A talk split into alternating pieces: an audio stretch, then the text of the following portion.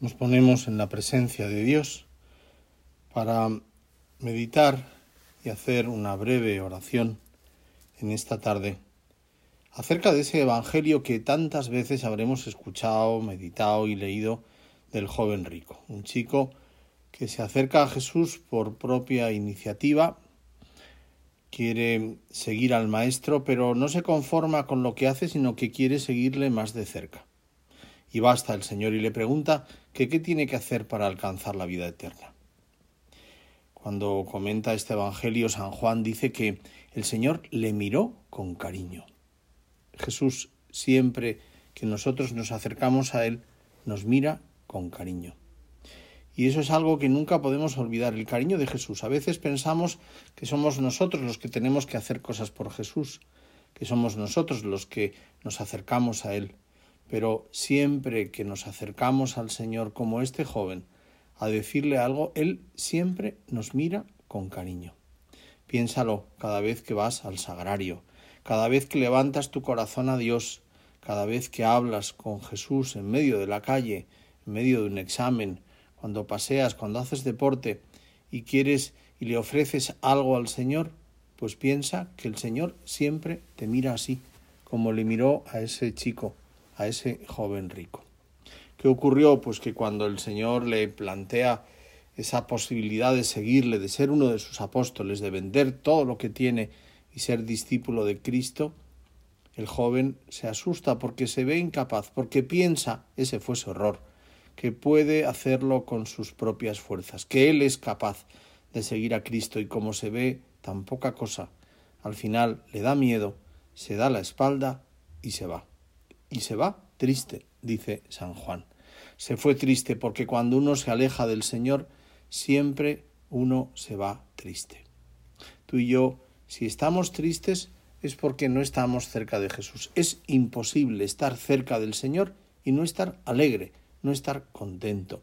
En esto conocerán todos que sois mis discípulos, en que os amáis los unos a los otros, y los que se aman no están contentos, están felices, están radiantes, pues tú y yo tenemos que estarlo también. Pero a mí me gusta considerar esta escena y decir, caramba, el Evangelio acaba eh, por fin con una escena negativa. ¿Cómo puede ser esto? Y pensar en esa escena del Evangelio ficción, ¿cómo acabaría? ¿Cómo acabaría la escena? ¿Qué ocurriría después? ¿Qué pasaría con este chico? Y me gusta considerar algo que leí hace poco y que me parece muy acertado. Lo contaba la madre Verónica en un congreso que daba una conferencia sobre la libertad y explicaba que ella estaba convencida que a este chico Jesús le seguiría amando, igual que nos ama a ti y a mí, porque a ti y a mí nos quiere con nuestros defectos, por eso siempre nos los perdona. Pues a este chico igual. Seguramente su vida discurriría por otros caminos pero en algún momento se daría cuenta de la tontería tan grande que había hecho de abandonar a Cristo y volvería otra vez a estar junto a Él. Conocemos la historia de muchas personas que a lo mejor les ha ocurrido esto, que ya no siguen a Jesús. ¿Cómo podemos acercarles a Él? ¿Cómo podemos hacer que vuelvan a recuperar esa alegría que tenían cuando estaban con Jesús?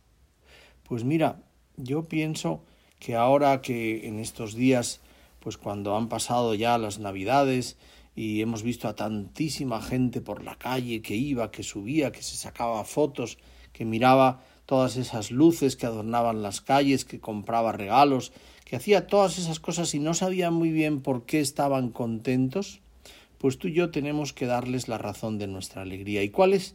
Pues no es otra que el que Jesús haya nacido nos llena el corazón de alegría. Y tenemos que recordar a esos que se han alejado del Señor, que a lo mejor ya no viven junto a Él, que han perdido la alegría de estar junto a Jesús, que viven con Jesús, que Jesús, mejor dicho, vive con ellos, que vuelvan otra vez a estar a su lado, que se encuentren con Jesús. ¿Y cómo podemos nosotros llevarles hasta Jesús? Pues siendo nosotros mismos el propio Jesús. San Pablo lo decía, tenemos que ser otros Cristos, y añadía, el mismo Cristo. Tú y yo ser la imagen fiel de Cristo, que cuando nos vean, que cuando nos traten, que cuando estén con nosotros, reconozcan en ti y en mí a Jesús mismo. ¿Y cómo pueden reconocerlo? Con nuestra alegría, estando con esa alegría tan inmensa que tenemos cuando estamos cerca de Jesús.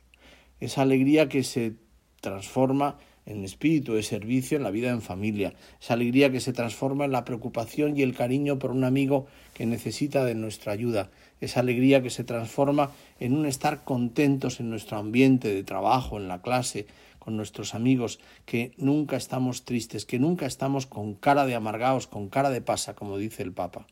Tenemos que tener esa alegría contagiosa. Y cuando la tenemos, entonces es cuando Jesús se hace presente en nosotros y cuando nosotros somos los que acercamos a Jesús porque ven en nuestra alegría la alegría del mismo Jesús.